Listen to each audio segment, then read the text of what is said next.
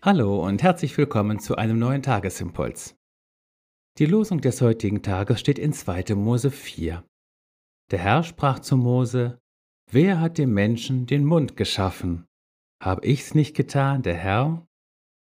Dazu der Lehrtext aus 1. Korinther 2. Paulus schreibt: Mein Wort und meine Predigt geschah nicht in überredenden Worten der Weisheit, sondern im Erweis des Geistes und der Kraft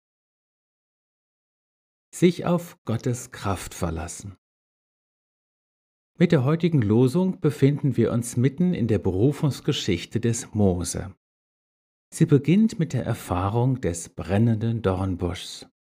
Doch wer meint, dass Mose von dieser Berufung begeistert und beglückt war, irrt.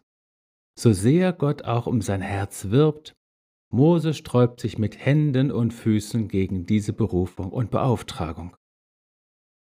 Eines seiner letzten Argumente gegen die Berufung, sich mit dem mächtigen Pharao in Ägypten anzulegen und Israel aus der Sklaverei zu führen, war seine schwere Zunge, wie er das nannte. Mose war kein Mann großer Worte, und sie 40 Jahre Einsamkeit und Stille als Hirte in den Steppen Midians werden ihr Übriges getan haben. Doch auch dieses Argument verfängt bei Gott nicht, und Gott antwortet ihm darauf mit dem heutigen Losungswort. Wer hat dem Menschen den Mund geschaffen? Hab ich's nicht getan, der Herr?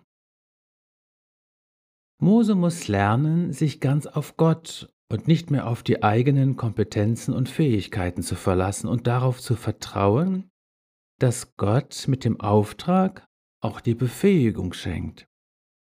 Am Ende geht Gott liebevoll auf Moses Argument ein und stellt ihm seinen älteren und wortgewandteren Bruder Aaron zur Seite, der zum Sprachrohr des Mose wird.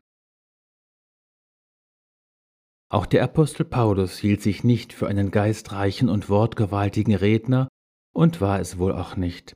Er vertraute nicht auf menschliche Klugheit und die Winkelzüge der Rhetorik, die zu seiner Zeit bei den Griechen sehr beliebt und geschätzt waren. Er vertraute auf den Erweis des Geistes und der Kraft, wie es im Lehrtext heute heißt. Für ihn war klar, dass das Reich Gottes nicht in Worten steht, sondern in Kraft. Nachzulesen in 1. Korinther 4, Vers 20. So lade ich dich heute ein, nicht bei deinen engen Grenzen stehen zu bleiben, sondern schlicht zu sagen und zu tun, was Jesus dir aufträgt und auf die Kraft des Reiches Gottes zu vertrauen. Denn die Sache ist dein, Herr Jesu Christ, die Sache, an der wir stehen. Du bist in Jesus gesegnet, auch du bist mit dem Evangelium und der Botschaft des Heils betraut. Du bist in Jesus gesegnet und Teilhaber seines Himmelreichs.